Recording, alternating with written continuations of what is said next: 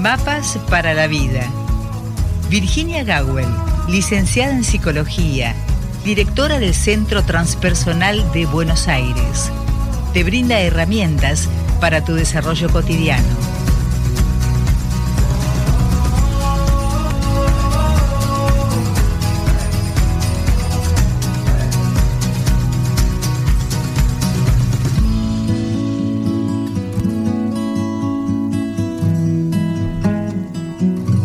Como es lo habitual del día martes, eh, este encuentro, esta reunión que se aparece o se oficia como un ritual, eh, encuentro con la licenciada Virginia Gawel desde su columna, desde nuestra columna Mapas para la Vida, que nos brinda herramientas para, para saber cómo seguir esta vida, ¿no? A veces que se torna como eh, ¿cómo se dice cuando uno va en, en, un camino empinado, una cosa parecida? Buen día, Virginia. Buen día, Rosita.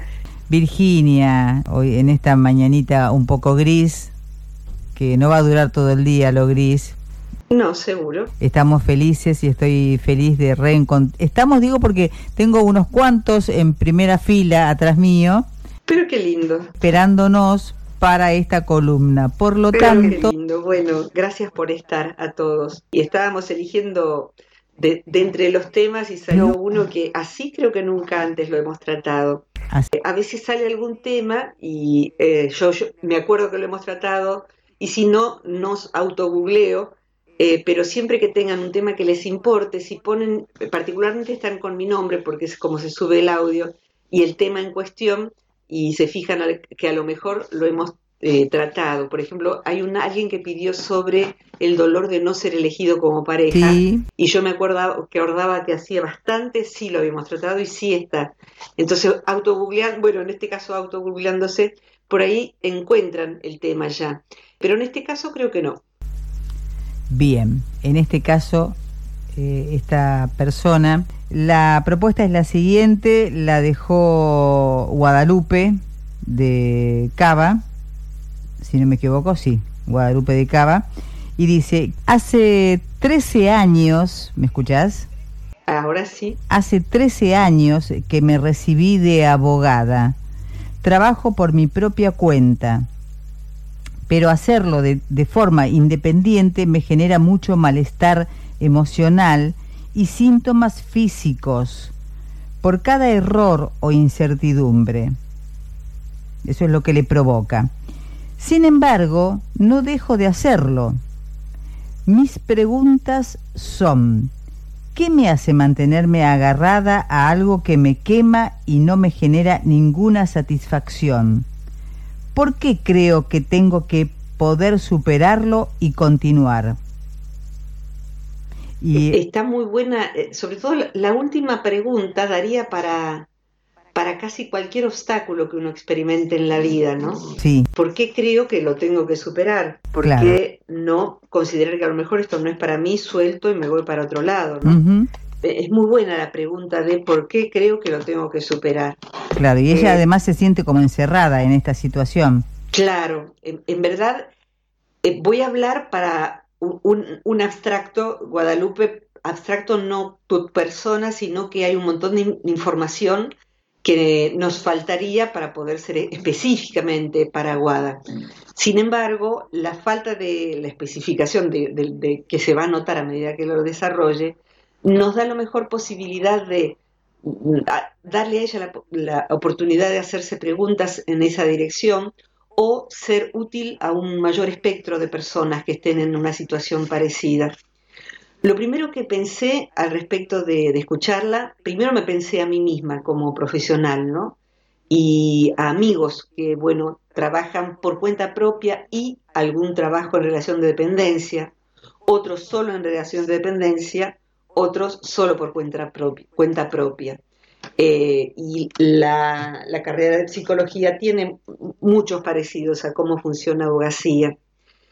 Lo primero que pensé entonces fue eso. Y luego pensé, eh, en verdad, daría la impresión de que Guadalupe eh, solamente experimentaría angustia trabajando por cuenta propia angustia e incertidumbre. En tanto que si viniera el hada madrina con su varita mágica y hiciera ¡ping! y apareciera un estudio de abogados con tres o cuatro colegas, casos que traen, casos que llevan, un jefe que dice, un empleado que, está por, en un nivel eh, categórico de, menor eh, importancia, no cumple su tarea, llega tarde, etcétera, etcétera, etcétera, eh, habría que ver si verdaderamente no le daría la misma peor angustia. Esa es una, esa es una evaluación importante de Serena. Va a suceder esto. Hay un pequeño niño canino que está peleando con un cepillo por ahora me quedo acá porque es donde mejor se escucha y por ahora no, lo, puedo hacer otra cosa más que saber, sepan que está, eso que se escucha está acá sucediendo acá adentro y tiene dos meses, así que no hay mucho que se pueda hacer al respecto. Si, si me permiten, tómenlo como una visita a la casa de cada uno, al chiquitín. Entonces, traer, eh, trabajar en relación de dependencia trae un menú de angustias, ¿viste? Es como el menú ejecutivo donde podés combinar tal tipo de bebida, con tal tipo de postre y tal tipo de comida salada. Esta, esta y la otra, o bien si no, esta otra, la aquella y la de más allá. No se puede pedir cualquier cosa. Y el paquete viene de esa manera armado. Esto significa que no tengo todas las opciones del mundo para elegir, elijo una determinada, pero la pregunta de Guadalupe es como, ¿por qué elijo el palo que está lleno de hormigas, alacranes y arañas en vez de algo que está impecable, sin problemas, sin angustias? ¿Por qué me quedo en donde sufro? Lo cual sí valdría, por ejemplo, para otras elecciones. ¿Por qué me quedo con una pareja que me trata mal en vez de estar sola? Y a partir de estar sola, elegir estar con otra persona. Esa sería una pregunta en donde se quita una opción se la deja libre o si se considera otra opción. Aquí no es así exactamente. Es elegir entre la angustia A, D y B corta o la angustia C, X y Z. O la angustia, o sea, son distintos tipos de angustias, zozobras, desasosiegos y disgustos en cada una de las opciones de lo que llamamos el ejercicio de un oficio o de una profesión. ¿Me explico? ¿Se escucha bien además? Virginia, te cuento que desde hace mucho tiempo a esta parte es la primera vez que se escucha tan clara tu voz. Mira qué maravilla. Bueno, vio, es que estoy tomando clases de fonación. no mentira. y el concepto llega bien entonces. Perfecto. De manera tal que yo tuve que pasar por esas elecciones también. Una vez que elegí, elegí empecé a trabajar igual que mi hermano a los 13 años de edad, o sea, era casi una nena cuando empezamos a, generar recursos para la casa, tanto mi hermano como yo. Alguna vez lo conté porque, bueno, no alcanzaba el dinero. Y nos dio, lejos de quitarnos niñez, nos dio confianza en nosotros mismos para poder sentirnos en condiciones de salir al mundo. Cuando yo pude vivir de ser psicóloga solamente, ya había tenido 16 tipos de, eh, de trabajos en algunos había sido cuenta propista, por ejemplo, dar clases de yoga, de guitarra, de gramática, las cosas más diversas posibles en un pueblo. Entonces, bueno, preparaba alumnos para los exámenes y también trabajé, no sé, en una editorial, en la biblioteca, etcétera, etcétera. De modo que supe lo que era tener un jefe injusto, lo que era tener un muy buen jefe, lo que era tener buenos compañeros de trabajo, lo que era no conocer a nadie en una institución muy grande como era la Universidad de Luján Perdón que autorreferencie, solo quiero acompañar a Guadalupe contándole y a quien lo experimente que me fue pasando de todo esto. Y yo ya sé también por trabajar muchas veces con psicólogos y con artistas de distintos rubros, las zozobras y las bendiciones de trabajar por cuenta propia. En mi ecuación trabajar por cuenta propia, no me cabe duda que trae muchísimas angustias. Y Níquel, a los que escuchen desde lejos, Cava es ciudad de Buenos Aires, los que escuchen de otros países, imagínense un país que tiene la inflación que tiene Argentina, los desbalances económicos, los desbarajustes permanentes, no hay un modo, es como caminar, y por ahí también en otros países, caminar sobre un barril de aceite flotando en el agua. O sea que hay que mantenerse en equilibrio, sin zozobrar, sin caerse, sin etcétera, etcétera. De modo que, claro, no es fácil ser cuenta propista, como se le llama aquí. Entonces, podríamos decir que hay más o menos un monto de angustia considerable, tanto en trabajar en relación de dependencia como en recrear el propio trabajo sin que nadie a uno lo mande. En lo personal, elegí desde temprano, eh, ni bien pude, elegí ser cuenta propista. Yo me voy a mandar a mí.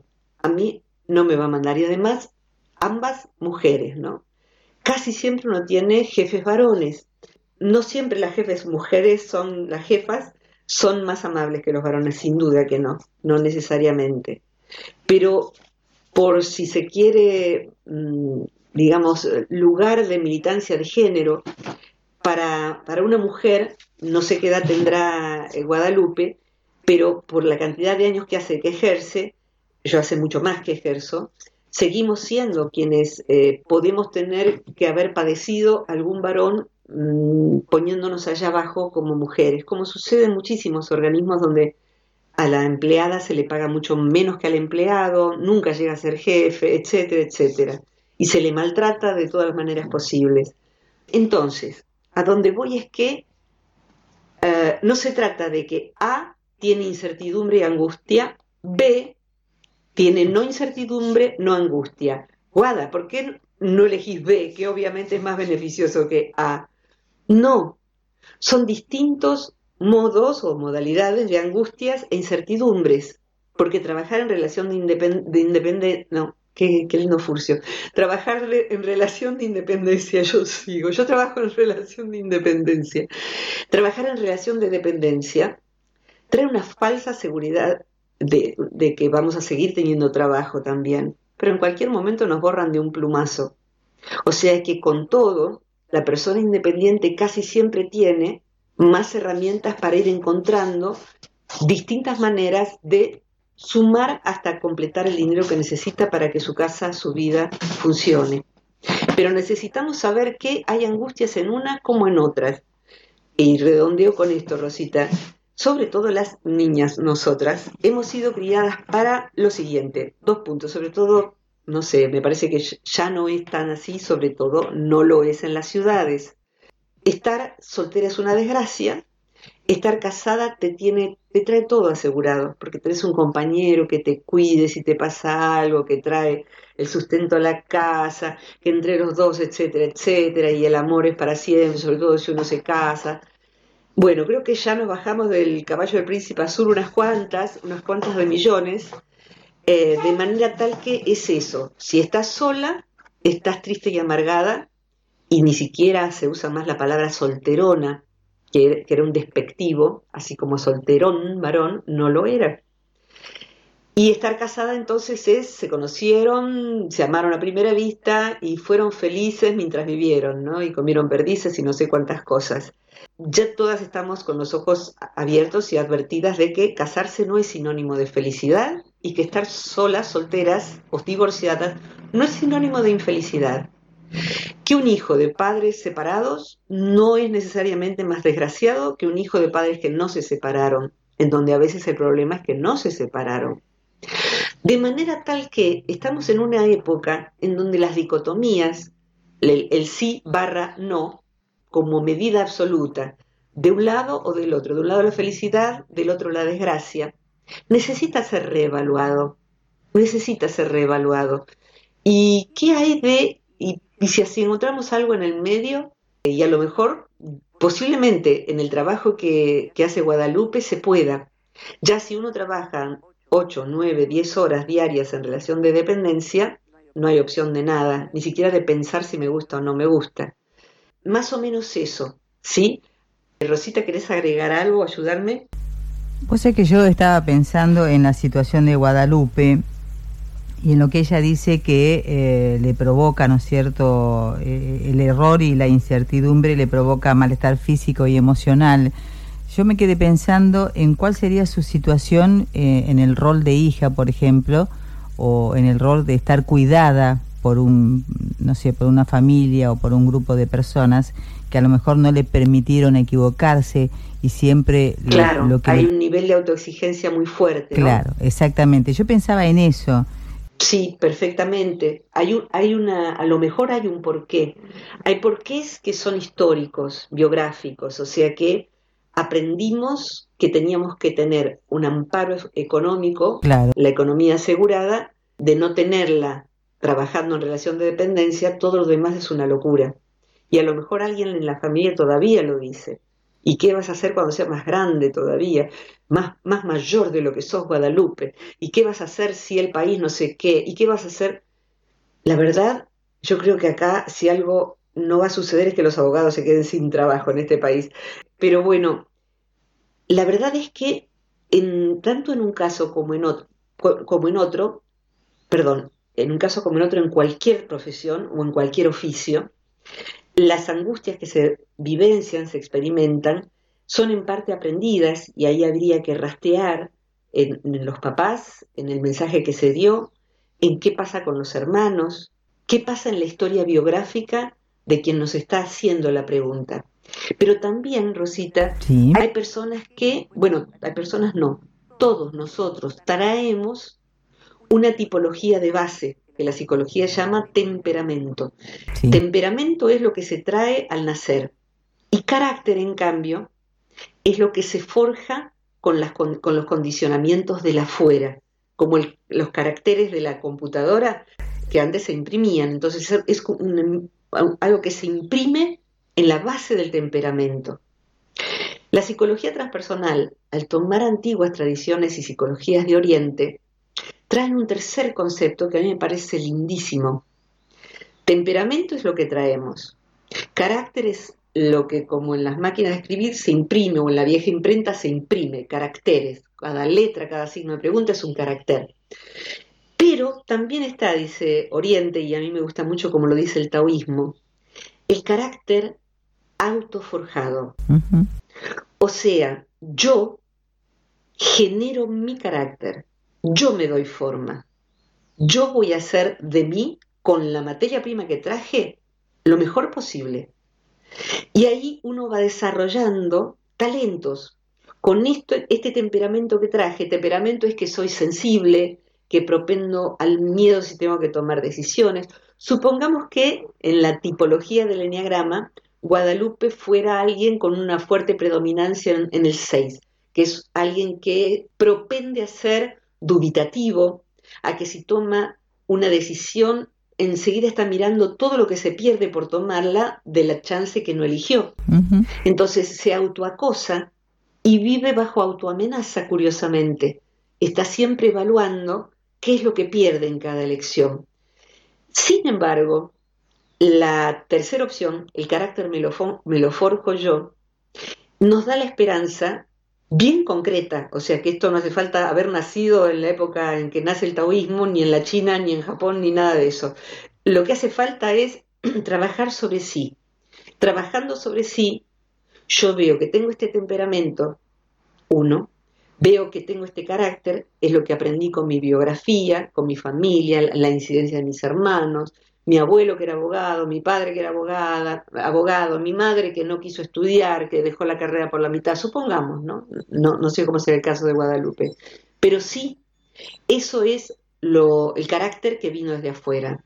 Con todo esto, ¿saben qué? Yo voy a ser mi Guadalupe. Yo voy a ser mi Guadalupe. Mm. ¿Y saben qué? Para ser mi Guadalupe, yo, decimos en Argentina, me voy a bancar la angustia que me da y voy a procurar disminuírmela.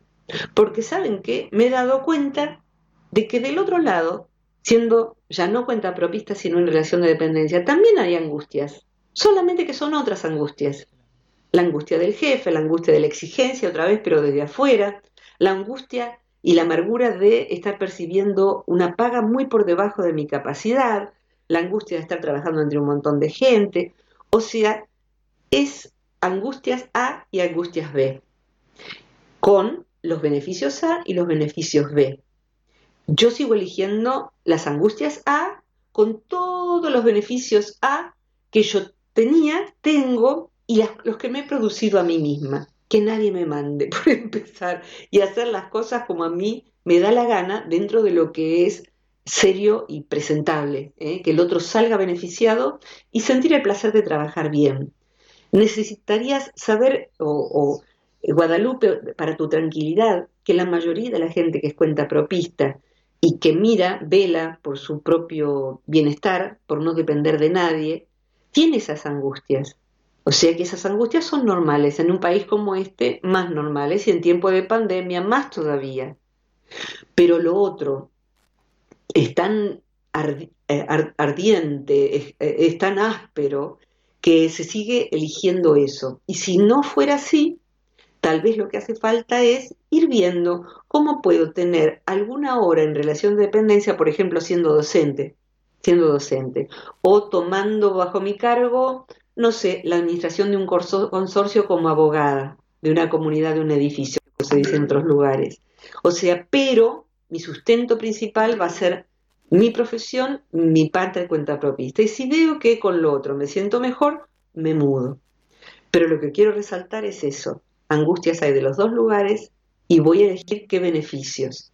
Llegar a tantos años de cuenta propista está buenísimo. Lo que hace falta a lo mejor entonces no es tanto elegir algo distinto de lo que ya elegiste, sino ver si podés disfrutar más y mejor de todo lo disfrutable, exigiéndote menos, no menos eficacia, menos agenda a lo mejor. Tal vez tenés una agenda hipertrofiada. Y disfrutar de todas las ventajas que te da el trabajar sin un jefe que te respire detrás de la oreja, más o menos. Rosita. Qué bueno, que la verdad que eh, cuando nosotros iniciamos hoy la, columna, seguramente lo vas a recordar, hablamos de una cuestión de actitud, que es lo que se menciona demasiado a menudo, ¿no es cierto? Pero eh, yo pensaba en este paralelismo que podríamos hacer ahora de los tiempos que hemos vivido nosotras de nuestra generación o la de tu hermano, ¿no es cierto? Sí. Eh, en ese tiempo uno podría dar, uno se podía dar en cierta forma el lujo de elegir eh, qué hacer para generar recursos. Pero en el tiempo que vivimos ahora, en esta actualidad, eh, hay un constante desafío.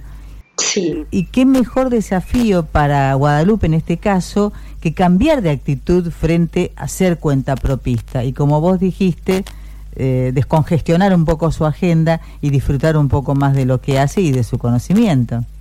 Es muy importante esto sí de la actitud, totalmente. Si querés vamos a la, pausa y volvemos con el tema de la actitud. Dale.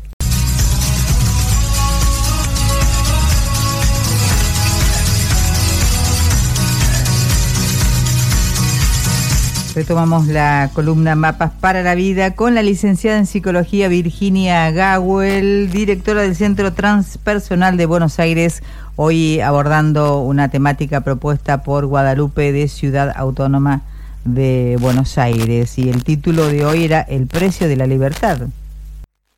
Aquí estoy. La actitud entonces. La actitud sería la de con, con qué disposición yo enfrento algo que tenga para hacer en este caso, si yo me quedo con la opción de voy a tomar la angustia A o B, la voy a tomar y voy a ver si estoy sobredimensionando.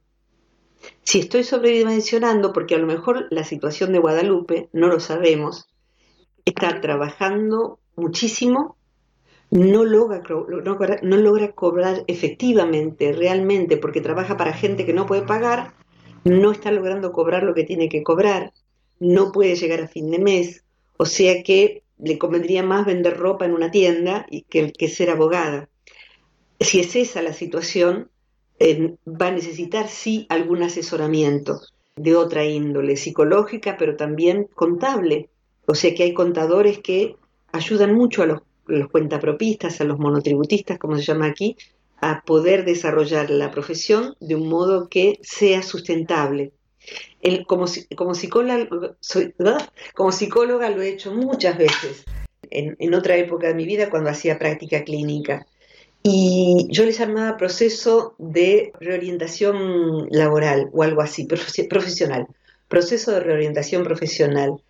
Había que la tarea era durante el verano ir viendo con lo que la persona sabía, con el modo que la persona presentaba su trabajo, cuánto cobraba cada, cada uno de su trabajo, ir viendo cómo optimizar para que ser cuenta propista sea de la mejor manera posible. El precio de esa libertad, la libertad de no tener quien le mande.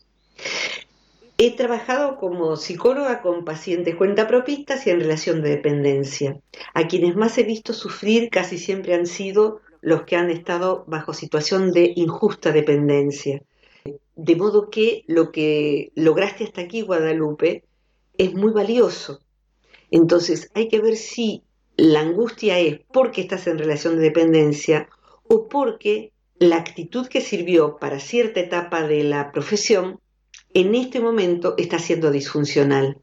Por ejemplo, una actitud de auto-hiperexigencia a lo mejor necesita ser cambiada para que lo que acontezca sea el desarrollo de la profesión sin tanta angustia. Hay algo en lo que describe ahí Guadalupe acerca de que tal vez podría resignarse a ganar un poco menos. Y te diría que ahí oficia como si fuera esto el síndrome de la agenda sobrecargada. Es como si la persona no pudiese tener en su agenda espacios vacíos. Y hay la angustia de que si tiene un espacio vacío, eso le representa algo muy personal. Para alguien, la posibilidad de no pagar a fin de mes las cuentas, pero para alguien, la posibilidad de ser una vaga, una perezosa, o sea, ¿cómo que vas a ir a, hacer aquagym los, los, sábados y los miércoles? ¿Cómo es que vas a no hacer tu trabajo pendiente el domingo? No puede haber espacios vacíos. Así que el síndrome de la sobrecarga de agenda, de la agenda sobrecargada, sería algo así como que pintes en una agenda de horario completo las horas en donde uno tiene compromisos tildados y uno se pinte innegociablemente, se pinte es colorear, ¿eh? con un marcador celeste, un marcador verdecito, algo que le resulte agradable y no el rojo con el que nos corregía la maestra, tiempos ociosos no negociables. Tiempos ociosos no negociables, porque lo que va pasando allí en el cuentapropista, casi siempre más en el cuentapropista, es que mm, se va quedando sin ese tiempo ocioso no negociable. Entonces, le va resultando cada vez más normal llegar más tarde a casa y más tarde.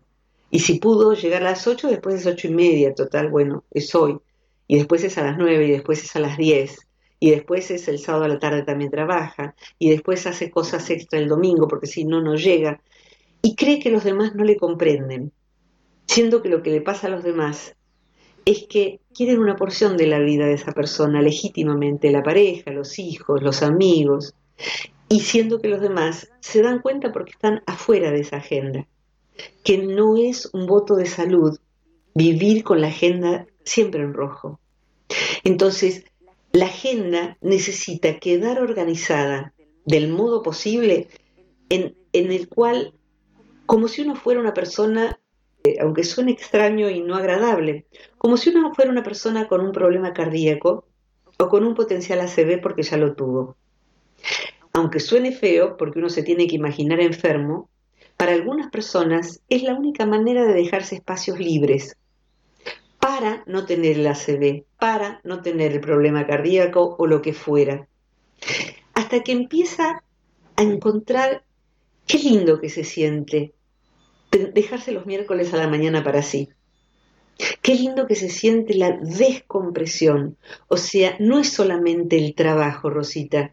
El trabajo es efectivamente que uno está haciendo esto para tal cliente, esto otro para tal paciente, depende del trabajo. Sino ver la agenda y saber que no hay un espacio para ir, ir a hacer pi. O sea, que no, hay no puede ir a tomar un café, no puede llegar temprano a casa, y lo que hay fuera de esa agenda toda en rojo, en llamas, es cansancio.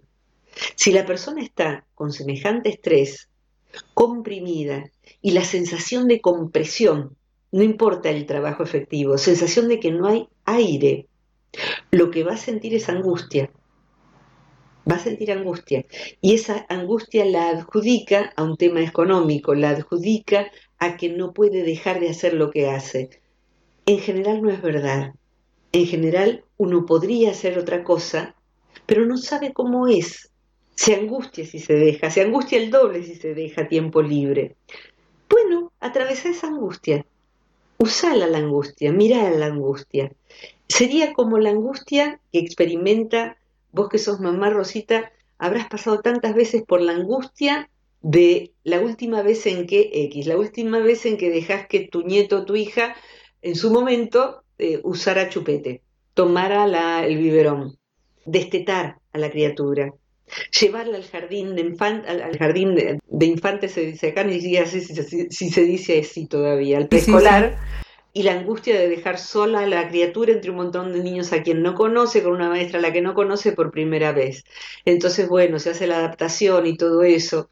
Bueno, la voy a enfrentar porque no puede quedarse en casa sin ir a la escuela, en casa tomando biberón y chupete, eh, hasta los 40 años, por ejemplo. o sea que hasta ir los distintos pasos de emancipación están todos ligados a cierta angustia. Y hay que decir, bueno, la voy a vivir, la voy a vivir. Tal vez dándole en la actitud, Rosita, menos espacio a esa angustia. Te aviso, angustia, en que voy a hacerlo igual. Te lo aviso, lo voy a hacer igual. Aunque me angustie, voy a hacerlo igual. Me voy a dejar por lo menos tres horas al día, a la mañana, a la tarde y a la noche, para mí, para dibujar, para hacer cosas que me gustan, para conservar mi cordura y mi salud. Y si viene la angustia, te aviso que te voy a sostener. Jung decía en alguno de sus tantos textos que uno tenía que estar preparado como, yo suelo decir como que eh, eh, en alguna época de, mi, de, mis edades hacía restauraciones de, de obras de, artísticas de un modo muy modesto. Y aprendí muchas cosas por cuenta propia, otras me las enseñaron. Y una que aprendí por cuenta propia es la más onza de todas, pero la que más va con este tema. Aprendí que un vasito de yogur, de esos vasitos de plástico finito, no sirve para contener el aguarrás o el solvente que uno usa para disolver los pigmentos. ¿Por qué? Porque uno fue a tomar agua y cuando volvió el vasito desapareció. Así como el solvente, el aguarrás, disuelve los pigmentos del, con los que se pinta, disuelve el, vaso. Es decir, que si uno va a sostener, contener agua ras o cualquier otro solvente, tiene que ser en una latita de metal o en un recipiente de cerámica, de losa o de vidrio. Lo otro se derrite. Entonces, el agua ras sí es tóxica, no se debe obviamente tomar, inhalar, pero la necesito. Y lo que necesito es entonces un buen recipiente fuerte en donde sostenerlo. Y esa es la actitud. Voy a la angustia es el agua ras. La angustia es ese solvente que en un recipiente pobre, finito, me va a disolver a mí, me va a comer las entrañas. Pero no, voy a, con angustia y todo, lo voy a hacer. Con angustia y todo voy a dar hasta el último examen y me voy a graduar. O sea, la angustia, cuando uno se aprieta a relacionarse con ella, encuentra algo delicioso, que es que hay algo mucho más fuerte que la angustia, que es la voluntad de avanzar, la voluntad de seguir apostando al camino elegido, quizás asesorándose para que haya menos angustia, pero entre una angustia y la otra elijo esta. Rosita. Estoy acá, Virginia, pensando en todo lo que estás contando y te aseguro que me moría por una autorreferencia estoy segura de que has, claro, has atravesado Ayer me encontré en una situación larga de contar y no hace falta, pero era una situación en donde yo tenía que subirme al auto, quitar el freno de manos, recular y luego avanzar con la guía de un señor, porque había una zona de mucho barro, no importa. Como vos bien sabés, pero muchos no, yo tuve un accidente muy grave en el auto hace en 2012 y tengo una prótesis en el pie izquierdo donde tengo, ya ni sé si tres o cuatro operaciones, me parece que cuatro. Cuatro, cuatro. Cuatro, bueno, gracias por llevar la cuenta. Yo sabía que iba a llegar el momento en donde el señor que me estaba ayudando me iba a decir, suba al auto, recule. era una situación peligrosa, pero había un señor que sabía que era el de la grúa. Y yo sabía que cada vez que todavía cuando tengo que retroceder, me da un, nudito en la panza. Pero ayer era muy extrema la situación.